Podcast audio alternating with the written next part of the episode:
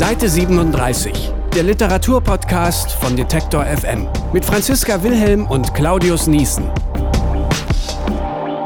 Einige Nächte rannten sie in der Stadt herum, brachten manches in Unordnung, die Apotheke beim Bahnhof etwa oder das Office vom Herrschen. Sie schnorrten. Alkohol, Haschisch, Unterkunft, Essen und Geld. Sie schnorrten alles, außer Heroin. Heroin ließ sich nicht schnorren, nicht einmal von ihnen. Lukas Bärfuß, Malinois. Seite 37. Unser kleiner Literaturpodcast bei Detektor FM heute, Heute live von der Frankfurter Buchmesse. Mensch, wir sind wir das synchron. Fühlt sich so schön an. Meine Kinder würden jetzt sagen, privat verhext. Privat Darf verhext. man nichts mehr sagen, aber das wäre blöd im Radio, denn wir sind auch live zu hören auf Detektor FM im Moment. Überall da, äh, wo man vor den Radioschirmen. Und wir sind, das ist auch äh, nur zur Frankfurter Buchmesse so, äh, wir sind nicht allein auf der Bühne, sondern wir haben uns einen Autor mitgebracht und den haben wir auch gerade schon lesen hören, Franzi. Und er kommt aus der Schweiz, ist 1971 in Thun geboren, ist äh, Essayist, Romancier, äh, Dramatiker vor allem. Ähm, jetzt im Sommer hat er den Georg Büchner Preis erhalten und nun sitzt er hier bei uns mit einem Erzählband, der Malinois heißt. Herzlich willkommen, Lukas Bärfuß Vielen, nochmal. vielen Dank. Dankeschön, danke. Und äh, Glückwünsche nochmal. Äh, so. Auch nochmal vielen Dank dafür. Ja. Wahrscheinlich schon nett. viele Glückwünsche erhalten, ne? langsam. Davon kann man gar nicht genügend kriegen. Vor allem, man erinnert sich dann immer wieder daran, dass es tatsächlich stimmt und dass es wahr ist und man diesen Preis tatsächlich erhalten hat. Und deshalb ist das äh, nicht nur angenehm, sondern auch notwendig und wichtig. Gibt es da eigentlich irgendeine Statuette, irgendeine Bronzefigur, die man sich irgendwo hinstellen kann zu dem Preis oder ist das einfach nur eine Urkunde? Gute Frage, das weiß ich gar nicht. Ich weiß, es gibt ein, ein, eine Urkunde, Ach so aber üblicherweise gibt es äh, für Literaturpreise keine Pokale oder so wie bei der Champions League. Ich hätte Das- sonst gefragt, ob der Schrein schon gezimmert ist oder ob das Licht schon eingebaut ist. Nein, nein, Nein. bis jetzt noch nicht. Wir wollen heute über ihr Buch reden. Franzi hat schon gelach, gesagt, Mali Sie Noir lacht und sagt zusammen Genau. meistens. äh, heißt es. Und wir wollen aber auch ganz allgemein reden über eine Form des Schreibens, die in Deutschland zumindest in unserer Meinung immer mal wieder ein bisschen zu kurz kommt, nämlich die kurze Form. Die Kurzgeschichte. Ich würde einfach mal so einsteigen und fragen, ähm, Herr Berfuß, Sie schreiben ja schon relativ lange, Sie haben viele Romane geschrieben, äh, Theaterstücke. Jetzt kommt so, das ist der erste Erzählband. Wenn ich, ja, bin ich richtig informiert? Gut. Es ist der erste Erzählband. Warum kommt der erst jetzt eigentlich? Also, es ist zwar der erste Erzählband, aber die Erzählungen sind nicht wirklich neu, mit einigen Ausnahmen. Sie sind entstanden in den letzten 20 Jahren. Ähm, warum er erst jetzt kommt, ist, es gab immer etwas anderes, das äh, sich vorgedrängt hat, ehrlich gesagt. Und was Sie gerade gesagt haben, dass äh, nämlich die Erzählungen ein bisschen äh, stiefkindlich behandelt werden, das sieht man vielleicht auch daran.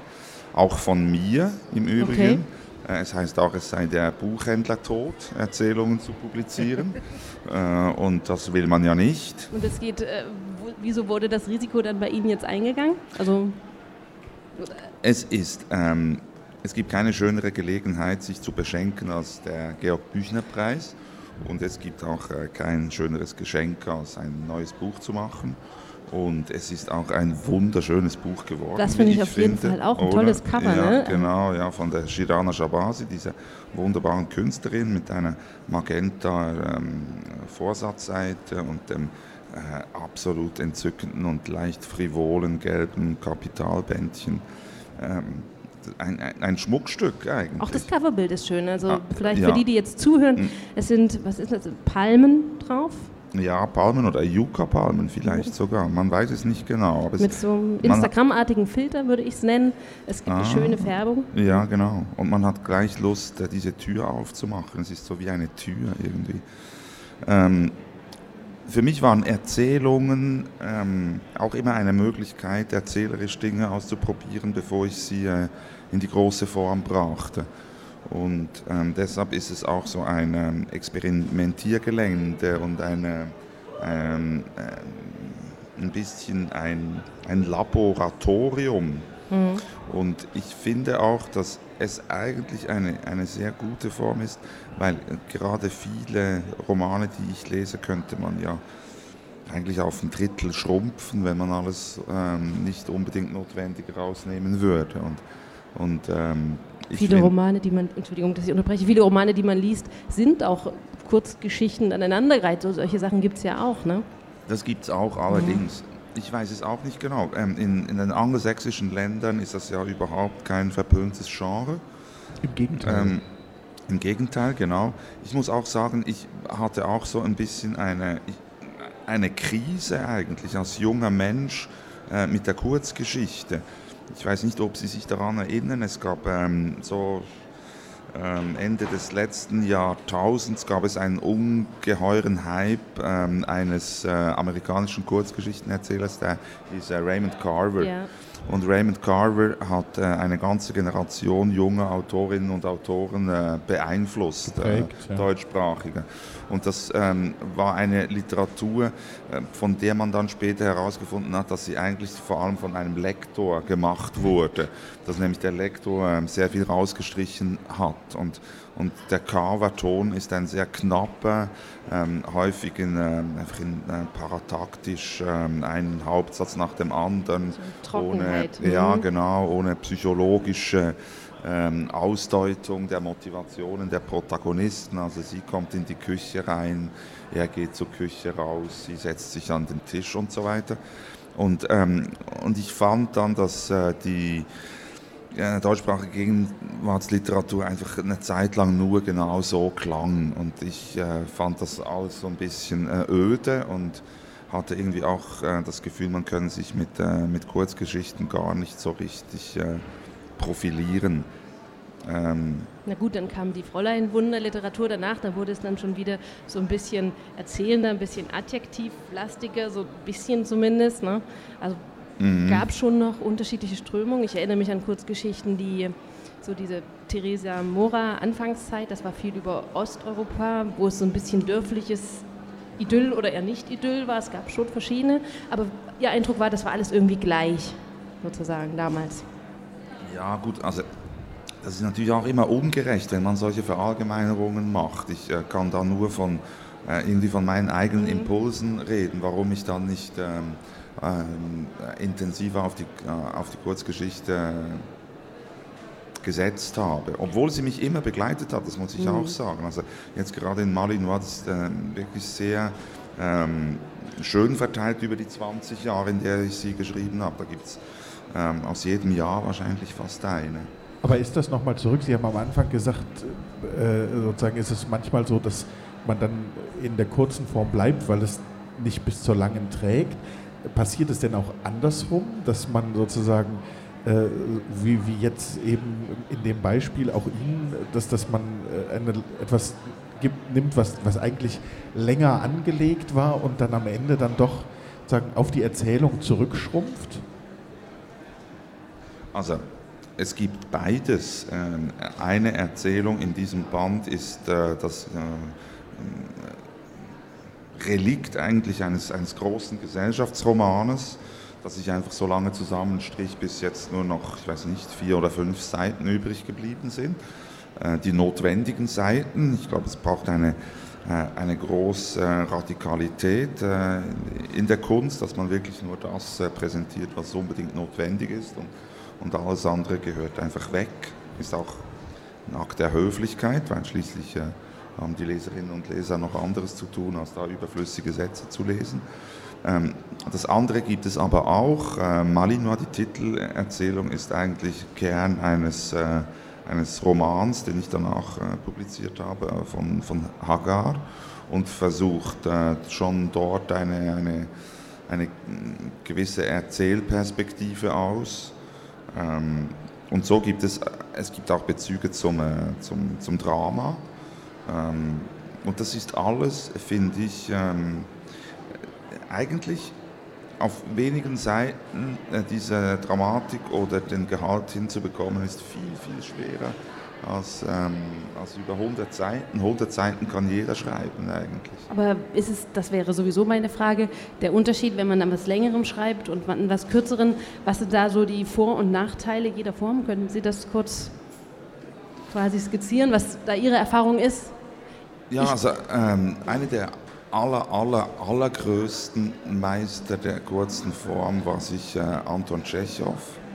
Obwohl ich an den so nie rangekommen bin. Es ist ein Podcast, ich darf ehrlich sagen, Tschechow, was hat Sie da so begeistert? Also ich kenne die Dame mit Hündchen und so, aber Ja. was greift Sie da so? Man hat einfach das Gefühl, ähm, man habe nach fünf Seiten 50 gelesen, weil die, äh, die, die Porträts, die er schafft, äh, sind, äh, sind so intensiv und die, äh, die Szenen, die er uns zeigt, sind so exemplarisch, dass man ein, ein ganzes Leben vor sich hat. Also, äh, wenn Sie jetzt Komischerweise, das berührt mich nicht. Bei, die- wie ist es bei dir, Claudius? Wir Ja, machen das wollte ich gerade Ja, sagen. Ich, ja. ich kann, also ich glaube auch, dass dieses eine gute Kur- Kurzgeschichte oder eine gute Erzählung, da bedingen sich einerseits die Kürze der Form und die Dichte der Erzählung. Also weil ich, ich muss es ja in dieser kurzen Zeit schaffen, so, so, so intensiv das zu vermitteln, was ich zu erzählen habe. Von daher finde ich, ist das schon ein gutes Beispiel für, für sozusagen einen, einen Altmeister der kurzen Form. Äh, wenn, wenn Sie der, die Dame mit dem Hündchen nehmen, diese ähm, äh, Geschiff, äh, Geschichte ähm, auf der Krim in diesem Spätsommerurlaub, die Begegnung dieser zweier Menschen, die äh, eigentlich beide in ihrem jeweiligen Leben total verloren sind und dort ihren, äh, ihren Urlaub äh, hors Saison, also jenseits der Saison machen ähm, und sich dann äh, verlieben und denken, das sei jetzt nur so eine Urlaubsromanze gewesen. Aber der, der Mann hat dann die, die Dummheit, dass er ihr hinterherreist, dass er versucht, das irgendwie aufzuwärmen. Und, und das gelingt irgendwie nicht. Und, und ich weiß nicht, also diese, diese Bilder kann ich jetzt in jedem Augenblick kann ich, kann ich sie abrufen. Aber es bleibt natürlich Subjektiv, Geschmacksfrage. Ich Zum will, Glück. ich, ich würde gerne nochmal zurück auf den Punkt, weil Sie eben gesagt haben, die, es ist schwieriger, das kennen wir, oder auch im Journalismus heißt es ja immer dann zwar böse zur Bildzeitung hin, es ist schwieriger, das äh, sozusagen in, in fünf Sätzen das Geschehen zusammenzufassen als in einem, auf einer ganzen Seite. Aber jetzt für das Buch geschrieben, ist es denn nicht trotzdem so, dass man im Roman, ähm, egal ob er nun 200 oder 500 Seiten hat, er hat meistens oder oft mehr Personal, man hat vielleicht verschiedene Zeitebenen, man wechselt, dass, dass man als Autor mehr den Überblick behalten muss, um sich nicht sozusagen in seinem eigenen Schreiben zu verlieren. Ist das nicht auch schwer? Stressig. Doch, das stimmt, aber ich wollte eigentlich noch etwas sagen, zu, warum ich Tschechow erwähnt habe, weil er gesagt hat, man müsse äh, eine Geschichte schreiben und dann den Anfang und das Ende wegschneiden. Und das ähm, kann ich nur äh, allen empfehlen eigentlich. Also diese, äh, ich, ich glaube, es gibt einfach nicht wirklich eine Exposition in der Kurzgeschichte, darum geht es. Und ähm, eigentlich braucht man auch im Roman äh, keine, keine Exposition. Ähm, abgesehen davon haben Sie natürlich recht. Ich glaube, jede, jede Disziplin äh, stellt ihre eigenen Anforderungen und hat auch ihre eigenen Vorteile. Und, es ist eigentlich äh, müßig, das eine gegen das andere auszuspielen. Und ich glaube, es ist auch eine, eine, eine Frage des, ähm, äh, der eigenen Verfasstheit oder des eigenen Temperaments, was man jetzt äh, lieber ist. Es gibt solche, die äh, sind eher auf der, auf der Langstrecke zu Hause und andere eher auf der Kurzstrecke. Und bei mir wechselt sich das ab. Ich habe manchmal gerne Langstrecke und manchmal lieber Kurzstrecke. Darauf wollte ich nochmal hinaus. Wie ist das? Finden sozusagen die unterschiedlichen Ideen, die äh, Ihnen kommen, automatisch die richtige Form? Oder äh, haben Sie erst die Form vor Augen und dann fließt es sozusagen in das richtige Gefäß hinein? Also wenn ich das Nachwort richtig gelesen habe, dann kann die Form schon nochmal wechseln. Das war ja dann in, diese, also in diesem Nachwort, der in dem Buch ist, das, der, das übrigens sehr interessant ist, weil es ja so ein bisschen erzählt, was die einzelnen Geschichten ihnen bedeuten und so. Und da sagen sie ja auch, dass das war vorgesehen als großer Gesellschaftsroman, das wurde eine Kurzgeschichte, das war äh, eigentlich nur eine Kurzgeschichte und kam dann ein Theaterstück raus oder so. Ne? Also wenn ich für Sie antworten darf, nach Sehr der nett, Lektüre ja. Ihres Buches. Ja, Ähm, ja, ja. Ähm, also ich muss sagen, das ist eigentlich die Ausnahme. Es, kommt immer wieder vor, dass ich äh, ganze ähm, äh, Projekte fallen lasse, weil sie mich nicht mehr interessieren. Wie schnell kann sowas passieren eigentlich? Man sitzt zwei Jahre dran und dann lässt man es fallen? Oder? Nee. Ja, Ja, hat es auch okay. schon gegeben. Ja, ja, ja. Also ich, also ich habe schon, äh, es ist gar nicht so lange her, die ganze Recherche zu einem Roman habe ich äh, fallen gelassen und dann sitze ich in der Küche und sage, Nee. nee, nee. Und dann das- schlägt die Verlegerin oder der Verleger die Hände zusammen über dem Kopf? Oder?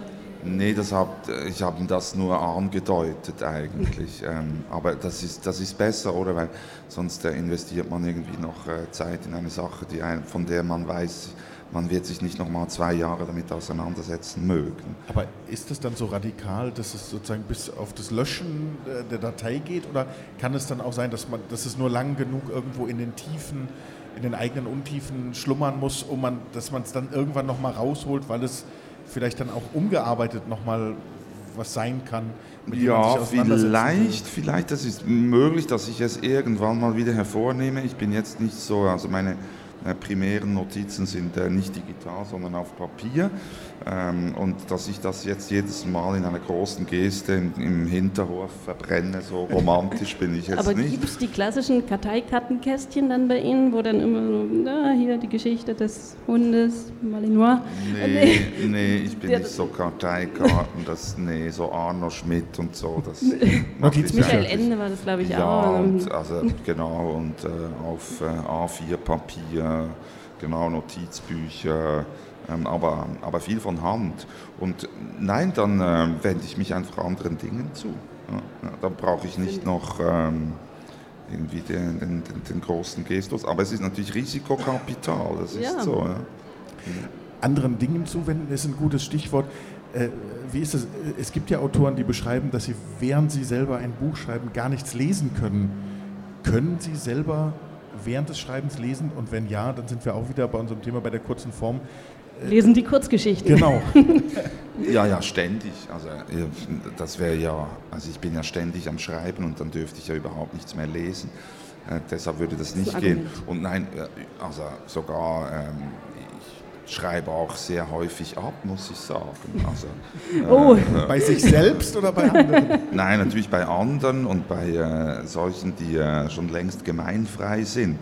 Ähm, das heißt, äh, solche, die schon, die schon lange tot sind, aber ich schreibe nicht, den, ich schreibe nicht äh, ich weiß nicht, wenn wir jetzt bei Büchner sind, zum Beispiel, wenn ich eine Krise habe, dann, dann lese ich äh, Büchner und dann lese ich äh, Lenz zum Beispiel oder, oder Dantons Tod und dann, und dann habe Also ich eine Inspiration Ton. ist es es ist nicht mal eine Inspiration, sondern ich, ich, äh, ich weiß irgendwie, äh, äh, was Sprache vermag und es ist dann wie äh, in diese Höhe zu gehen eigentlich und diesen, sich an diesen Ton zu ketten und von diesem Ton dann weiter zu gehen. Das ist... Also in so einen Experimentierraum Raum reinzukommen über das Buch, was man gerade liest, sozusagen. Ja, oder das ist so wie, ähm, wie wenn man in der Kirche ist und dann beginnt der Pfarrer mit einem Ton und dann kommt die Orgel und dann singt Okay. die ganze Kirche, Okay. oder? Das heißt, man braucht manchmal irgendwie einen Vorsinger Um oder eine mitgerissen zu Vorsingerin. werden wieder für die eigene So. Absolut, genau, sozusagen. genau. Mitzuschwingen und, und das ist, ähm, glaube ich, die höchste Form des, des äh, Abschreibens oder Mitschreibens, wenn man sich in diese,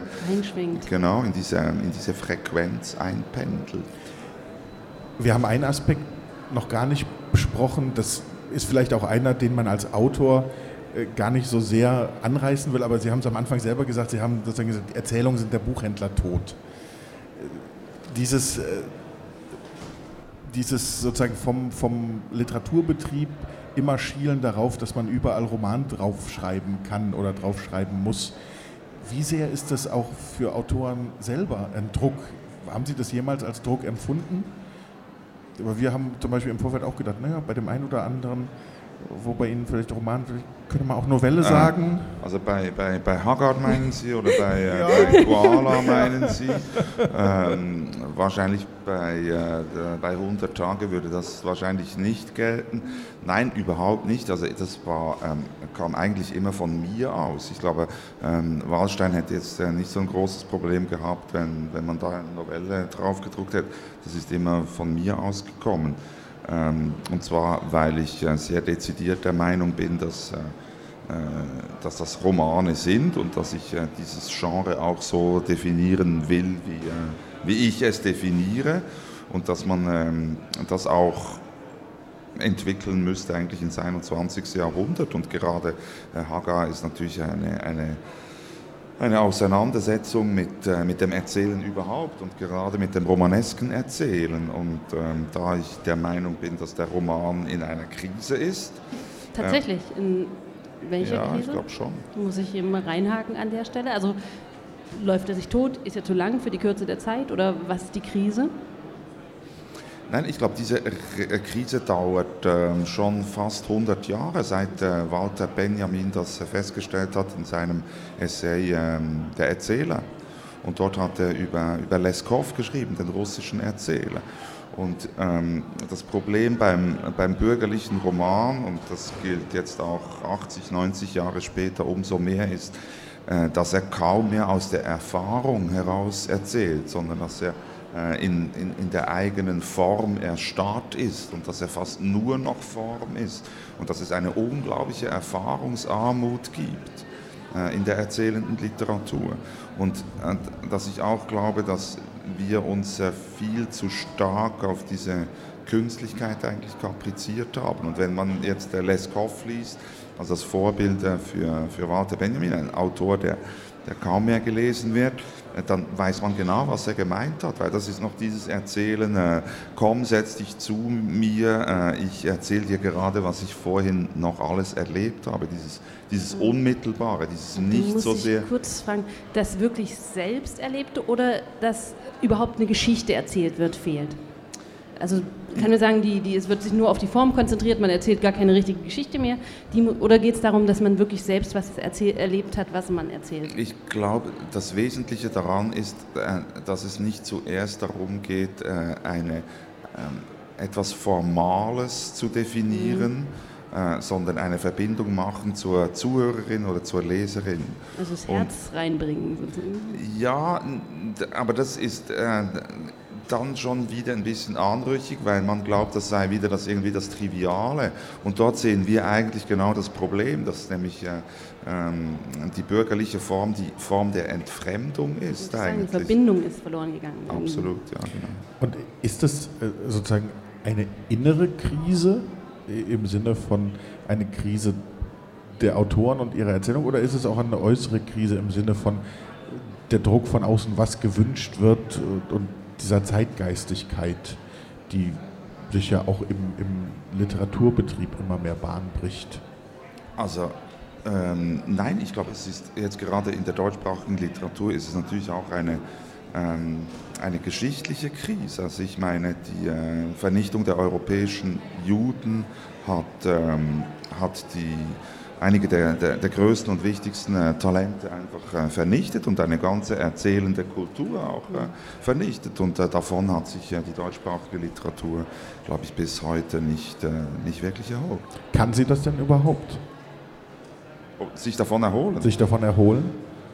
Das weiß ich nicht, ob das ähm, wüsste ich nicht, wie ich das irgendwie ähm, beantworten könnte, diese Frage. Wir leiden immer noch äh, unter, unter diesem unter diesem Genozid, unter diesem Völkermord, unter diesem Krieg und unter den Menschen, die da verloren gegangen sind. Und äh, ich wüsste nicht, äh, wie man da sagen könnte, dass man sich davon erholen könnte. Ne?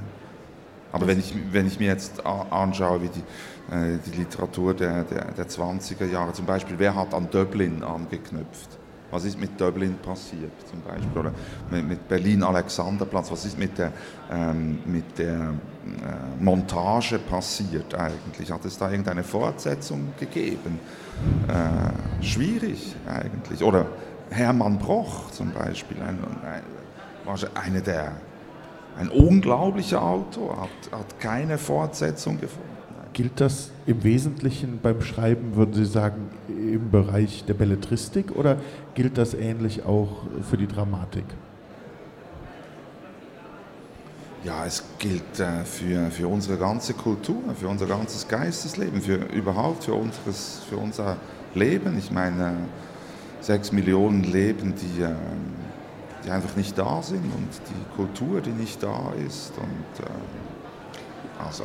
Ich weiß nicht, wenn Sie auf der sagen, auf der einen Seite, man hat die Verbindung zum Erlebten verloren, zu den Geschichten, auf der anderen Seite ist ja gerade so im Sachbuch oder Sachbuchliteratur so ein riesiger Markt, das Memoir, man erzählt seine Lebensgeschichte, das ist ja ein riesiger Bereich im Buchmarkt, der immer mehr wächst und wächst, vielleicht literarisch.